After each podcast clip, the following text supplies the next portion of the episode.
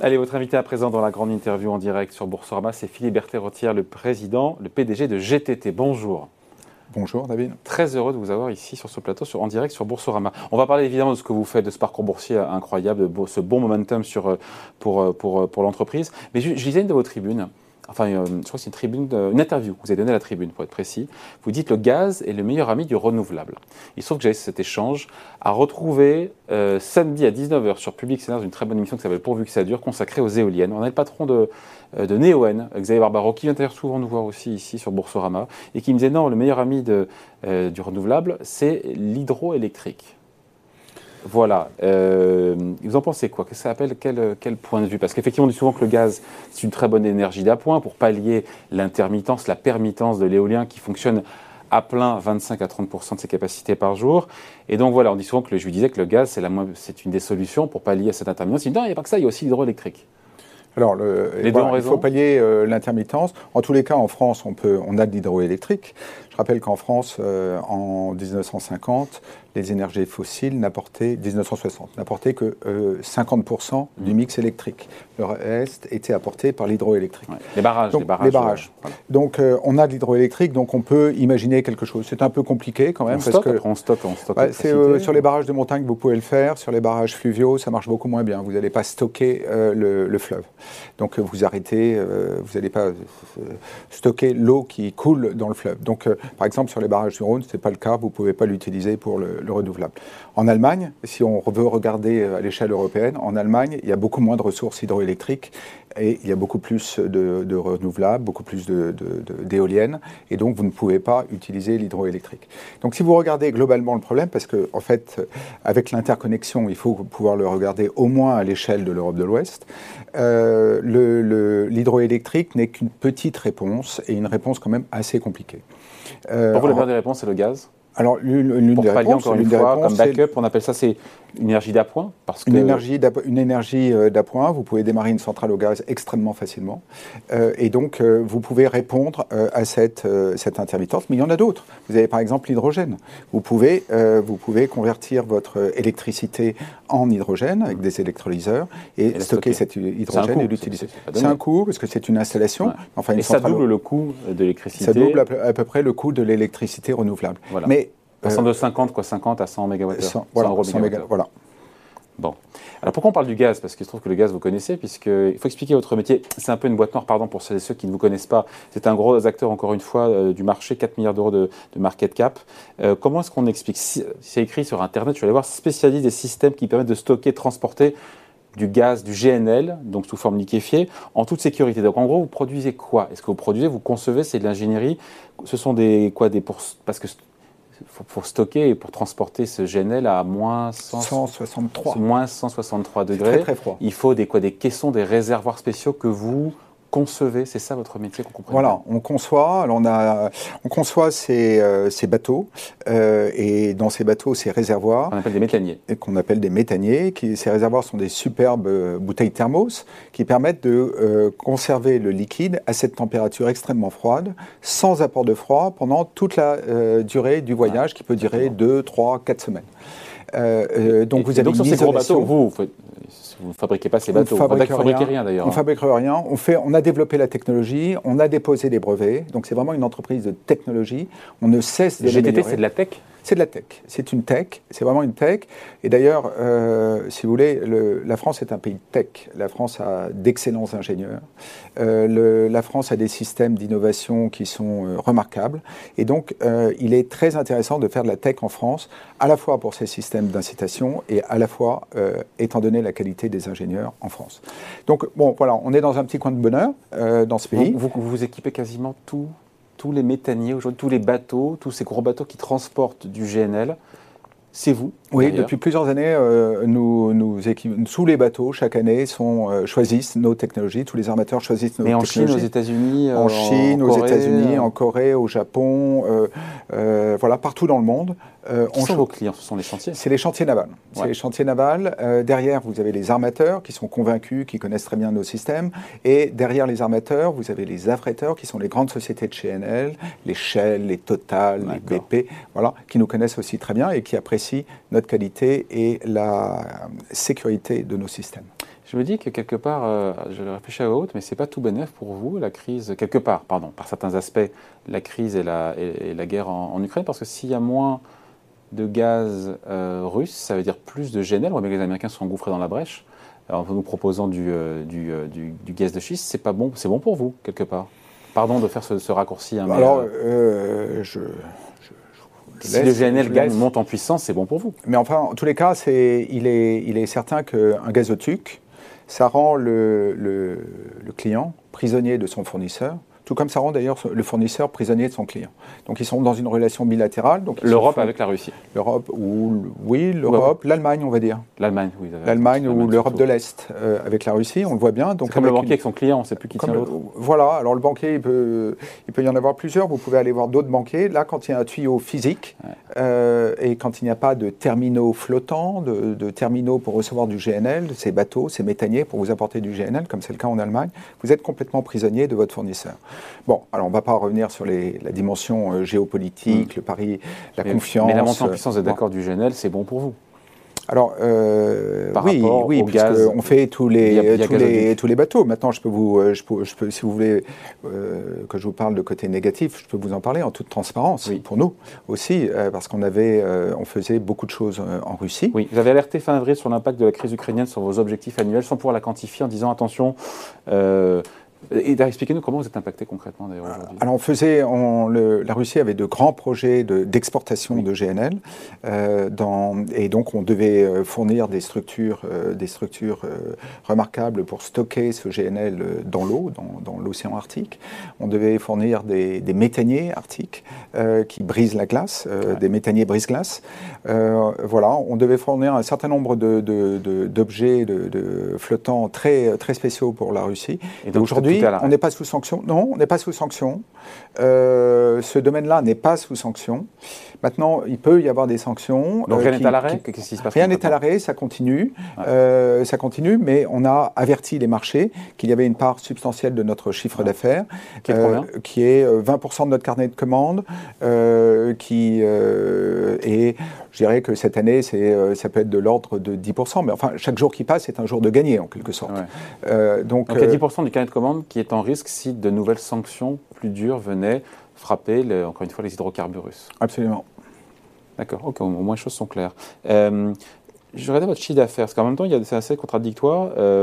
2021, euh, c'est la meilleure année de l'histoire de GTT en matière de, prise de commandes, 68 commandes de méthanier en 2021. Et en même temps, en 2021, le chiffre d'affaires a baissé de 21%, parce qu'il y a un gros décalage évidemment entre la prise de commande et la livraison. Oui. Ouais, c'est pas plus compliqué que ça. Voilà. Donc on retient quoi de 2021 C'est un chiffre d'affaires qui a baissé de 21%. C'est une année exceptionnelle. Un résultat net qui a baissé de 32%. On a pris énormément de commandes. On, retient les, prises de commandes. On, retient les prises de commandes. Certains vous diront, mais le résultat net qui a baissé de 32%, moi je m'en souviens. Oui, mais je crois que ceux qui connaissent euh, ce titre, d'abord voient que c'est une très belle société. Euh, c'est des technologies uniques. Euh, c'est une position sur le marché exceptionnelle. Euh, bon, alors il y a des hauts et des bas, mais euh, on, est, on a une relation avec nos actionnaires très forte, avec un, dividende très élevé, constant. On n'a jamais déçu. Combien en rendement? En, le, on, verra au moins 80% de notre résultat net en dividende, c'est extrêmement élevé, 85% sur, sur 2021. et bon, alors selon, selon les cours, le, le, rendement est entre 3 et 5%. L'année dernière, il, était, il a même pu monter à 6%. Vous avez un carnet de commande de 800 millions d'euros, je parle sous votre contrôle, euh, Philippe Rotière, euh, qui vous offre une visibilité jusqu'en 2025. Même 2026, on va dire. Ouais. 2026 euh, se remplit bien. Il y a, avec 10% qui sont potentiellement aussi. Voilà, voilà, voilà. Bon, on aimerait tout ça de visibilité sur 4 ans quand même. Hein. C'est bien, c'est bien, ça permet de. C'est permet... qui concurrent Parce qu'on parle de vous là, mais euh, on est, on est leader dans le monde sur cette, ah, sur cette ingénierie ah, on, est complètement, on est complètement euh, leader sur cette ingénierie. Il y a euh, une autre technologie qui a été développée en Norvège, mais qui n'est plus choisie aujourd'hui, qui existe toujours, mais qui n'est plus choisie. Parce qu'elle est plus chère, le bateau est beaucoup plus cher, enfin 20% plus cher, mais sur le prix d'un bateau, c'est énorme. Euh, et euh, elle est moins performante, c'est-à-dire qu'elle elle, elle garde moins facilement le liquide aussi froid que euh, nous ne le faisons. Et donc, quelque part, je vais, je vais être encore genre m'auto-flageller, si vous le voulez bien, mais être moins cher et meilleur, et avoir, il n'est pas totalement étonnant qu'on finisse par avoir 100% de, du marché. Bon. en chiffre d'affaires, c'est combien à peu près euh, en année pleine? Le chiffre d'affaires, c'est 400 millions. 400 millions d'euros de chiffre d'affaires, Ouais. avec combien de salariés dans le monde? Euh, le- la société GTT, c'est 400 salariés dans le monde. Ah ouais, quand même? Ouais. Donc c'est que des ingénieurs. C'est euh, Que des, oui, que pas, des pas de, pas de site de production puisque ce sont les chantiers Pas de site navals. de production. euh, Pas- alors, il y a quelques autres métiers qu'ingénieurs, mais c'est essentiellement des ingénieurs. ouais. Bon. La dynamique commerciale, juste euh, parce que j'ai posé la question hier au patron de Roche-Beaubois et je la pose à tout le monde. Depuis le début d'année, vous voyez quoi? Parce qu'on parle de ralentissement partout et de l'activité économique. Est-ce que, euh, au-delà encore une fois de la de l'épée Damoclès sur ce qui se passe euh, pour vous sur 10% de vos, de vos contrats sur l'année, comment ça se passe globalement euh, Donc, clairement, clairement, il y a euh, un certain nombre de facteurs qui nous soutiennent. Il y a la volonté Oui. euh, de beaucoup de pays de faire reculer le charbon. Et pour ça, de remplacer le charbon par une énergie Ah. Plus propre. Ah bah, le gaz, c'est mieux que le charbon. sûr, gaz, hein. c'est mieux que le Ah bah charbon. oui. Le Oui, charbon, il ne faut pas oublier dans le monde aujourd'hui, je sais plus quel Mais c'est le- pourcentage. c'est la première énergie. C'est la première énergie dans le C'est la monde. première énergie dans le monde. Euh, juste un chiffre, 84% de l'énergie primaire dans le monde, c'est de l'énergie fossile. Ouais. Donc il faut absolument faire Donc quelque combien de chose. charbon? Dont euh, 30, euh, 33% de charbon. Ouais. Donc il faut absolument faire reculer ça et euh, faire reculer le charbon d'abord parce que c'est la chose la plus sale qui soit Ouais. et c'est la chose qui émet le plus de CO2. Et si vous passez du charbon au gaz, Ouais. vous avez fait un gain énorme, vous avez supprimé les oxydes de soufre, vous avez supprimé les oxydes d'azote, vous avez supprimé les particules fines et vous avez réduit le euh, CO2 de 25%. Donc vous avez fait un progrès considérable. Vous imaginez, vous arrêtez le charbon dans le monde euh, euh, et vous passez au gaz, vous avez fait- réduit vos émissions de CO2 de l'ordre de 7%. C'est énorme. Euh, donc, et ça, c'est possible. C'est possible. Vous avez les réserves de gaz. Bon, il y a des investissements, des infrastructures, mais c'est quelque chose de, de possible. C'est un, un fruit euh, accessible. Bon. Euh, J'ai lu que vous étiez présent également sur l'hydrogène. Oui. Vous, par- vous préparez l'avenir. On prépare l'avenir. Bon, on, on connaît bien, on connaît bien euh, le gaz. On Ouais. vit avec le gaz. L'hydrogène est un gaz, est un gaz qui peut se liquéfier d'ailleurs. C'est beaucoup plus compliqué parce que c'est beaucoup plus froid, moins 250 degrés. Mais on regarde déjà comment on peut le transporter par bateau en hydrogénier. On fait des méthaniers, on pourra faire des hydrogéniés euh, pour de façon à, à- à supprimer l'hydrogène actuel qui est un hydrogène extrêmement sale. Oui. On a l'impression, quand on l'utilise, que c'est très bien, ça produit de l'eau euh, euh, sous la voiture, c'est parfait. Mais en fait, la production de l'hydrogène actuelle est- génère énormément de CO2. Pour une tonne d'hydrogène, vous avez 8 Hmm. À tonnes cause de, de quoi CO2. d'ailleurs? Parce que vous prenez la molécule de méthane, CH4, et euh, vous la cassez avec de la vapeur, c'est le vaporéformage, et euh, donc vous libérez du C, euh, qui vient du CO2 avec Ouais. l'oxygène, euh, voilà, pour gagner l'atome H. d'hydrogène, Ouais. voilà, le H. Voilà, tout simplement. Et euh, donc, vous libérez énormément. Alors, d'abord, vous avez besoin de beaucoup d'énergie, et puis vous libérez beaucoup de, de- de carbone. Et cette, énergie, si elle est verte, déjà c'est mieux. Si cette énergie est verte, il faut qu'elle. le C du H. Oui, si elle est verte, par exemple, vous pourriez. Mais il faut que, il faut Après, que, vous, faut capturer le C. il faut que, il faut que vous trouviez cette énergie verte. Voilà. Bon, voilà. Et, et d'ailleurs, un navire vert, hein, ça ressemblerait à quoi? Un navire vert, c'est un, un navire un peu plus vert. Enfin, c'est déjà aujourd'hui. Aujourd'hui, si vous voulez faire un navire qui réduit fortement ses émissions, C'est pas le cas aujourd'hui. Vous, si vous passez votre navire du pétrole, euh, des fuels euh, actuellement utilisés Ouais. au GNL, c'est un navire beaucoup plus propre. Ouais. Euh, voilà, donc ça c'est des un- chiffres, juste quelques Ah, chiffres vous réduisez de, euh, vous réduisez de 25% ces émissions. Aujourd'hui, quasiment tous les, euh, les grands euh, tankers sont, euh, fonctionnent au pétrole, non? Oui, il fonctionne au pétrole, c'est pour ça qu'il faut qu'il passe au GNL. D'accord. Et Et, là- pour, vous- et pour vous, le business est immense. Ah, Pour le, le- oui, le business est important. Euh, euh, les porte-conteneurs passent au GNL, les paquebots passent au GNL. Ça, ça a énormément d'importance parce qu'ils viennent euh, dans le, le cœur des villes. Si vous voulez, Marseille. On les transforme en GNL ou ils passent au GNL on peut- Non, vous les, vous, c'est même les nouveaux bateaux. C'est plus Ah. facile de faire ça sur les nouveaux Ouais, bateaux. donc il faut renouveler toutes les flottes. C'est un travail Ouais. sur des, des, Ah, sur, euh, sur, euh, en tous les cas, l'objectif est pris. L'objectif, l'objectif de l'Organisation mondiale du transport maritime, c'est qu'en 2050, euh, les émissions du monde maritime, pas de par bateau, mais Ouais. l'ensemble du monde maritime ont été divisées par deux.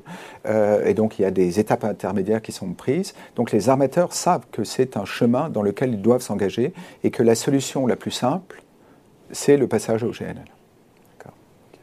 Juste, parce que je vois que le temps, le temps, le temps file. euh, il y a le patron d'Engie, Jean-Pierre Clamadieu, qui passe de temps nous voir. Il doit revenir pour son livre d'ailleurs bientôt euh, sur la réindustrialisation. euh, que la France pourrait se passer du gaz russe d'ici 3 ou 4 ans. Vous en pensez quoi? Alors la France peut se passer euh, du gaz russe, d'abord parce qu'elle a des terminaux méthaniers qui peuvent recevoir des, des, méthaniers, notamment trois qui appartiennent à Engie, et puis un quatrième qui est à Dunkerque. Donc la France a des infrastructures pour recevoir du GNL et donc pour se passer du gaz russe. Il y a des contrats qui sont passés avec la Russie, dont il est difficile de se défaire, parce que c'est des contrats à long terme. Mais une fois que ces contrats sont expirés, il va être possible de faire venir euh, des bateaux et de remplacer ce gaz russe par euh, du GNL. Donc 3-4 ans sur le calendrier, ça vous semble Oui, euh, ça me semble tout à fait possible. D'accord, c'est intéressant. Il nous reste quelques minutes pour parler, Philippe Berthet du cours de bourse. Je disais 40% de hausse depuis le début de l'année, alors qu'on a un SBF 120 qui en perd quasiment 15. Qu'est-ce qui plaît, selon vous, aux investisseurs dans ce bon momentum euh, la prise de commande forte qui est euh, liée aux, éléments dont on a parlé, c'est-à-dire euh, finalement la, la, prise de conscience qu'il faut réduire le charbon, qui est un bon moyen pour le réduire, c'est de passer au GNL, qu'il faut réduire le gaz venant de, Russie par gazoduc, et un bon moyen c'est le GNL.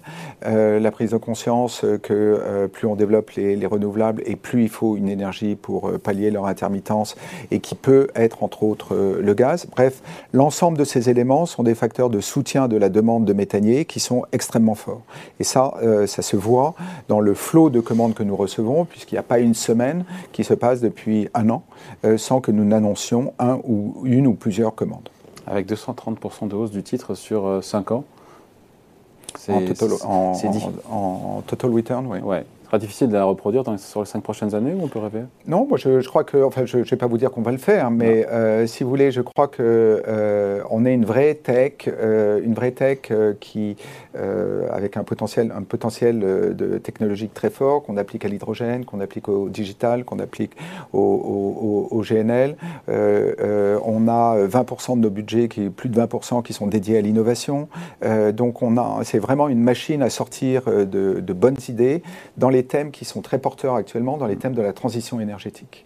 Des solutions technologiques de pointe euh, pour la transition énergétique. Et je pense qu'on verra ce qu'on fait dans les cinq prochaines années, mais euh, je ne suis pas sûr que euh, forcément on travaille pour exactement cet objectif-là. On travaille pour apporter des solutions qui sont extrêmement pertinentes.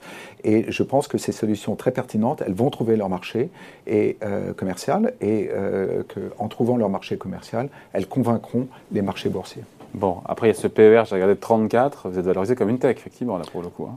C'est pas tout à fait. Enfin, voilà, c'est pas, pas normal. Oui, une forme de cohérence. QFD. Euh, je disais qu'on finit là-dessus. Engie, euh, qui est actionnaire historique hein, de, GTT, est sorti au fur et à mesure, enfin, encore réduit sa participation en capital. Euh, ils étaient à 40%. On est en passe de descendre sous les 12, c'est ça?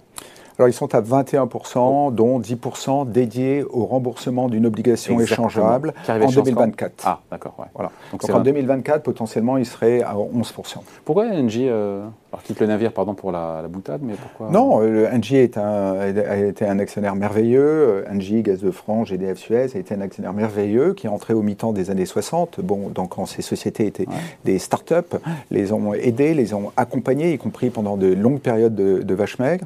Et puis euh, aujourd'hui, euh, Engie veut absolument se développer massivement dans les renouvelables, a besoin de, de, capitaux importants parce que c'est une activité très capitalistique. donc il retire, mais tout ça se fait en bon ordre, en bonne intelligence et, en sans que ça pénalise le cours, d'ailleurs. Sans que ça ne pénalise le cours. Bien au contraire. À suivre. Merci de passer nous voir. Philippe Berthet-Rotière, donc le président, le PDG de GTT. Merci d'avoir été avec nous sur Boursorama. Merci beaucoup, David.